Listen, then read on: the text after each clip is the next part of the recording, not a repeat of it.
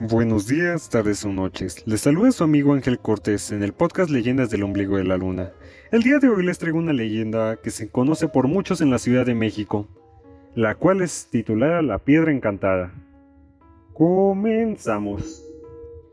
En la población de Fuentes Brotantes, en Tlalpan, Ciudad de México, hay un arroyo con una roca de grandes dimensiones. Muchos la conocen como la piedra o la roca encantada, la cual es capaz de desaparecer el día 24 y 31 de diciembre y aparecer en su lugar una tienda de grandes dimensiones en la que aparentemente se venden artículos esotéricos como veladoras, estatuillas e inciensos. Sin embargo, se dice que al abrir la puerta solamente se encuentra una serie de túneles cavernosos, de los cuales si una persona entra nunca volverá. Esta roca es muy temida por bastantes personas ya que hay distintas versiones en las que se dice que aparece algún espectro fuera de ella, o que se escuchan los lamentos de la llorona.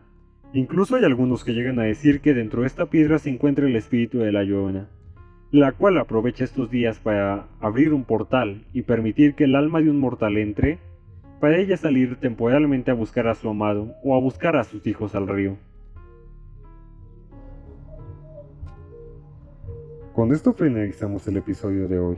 Tengan buen día, tarde o noche. No olviden seguirnos en nuestras redes sociales y nos vemos la próxima.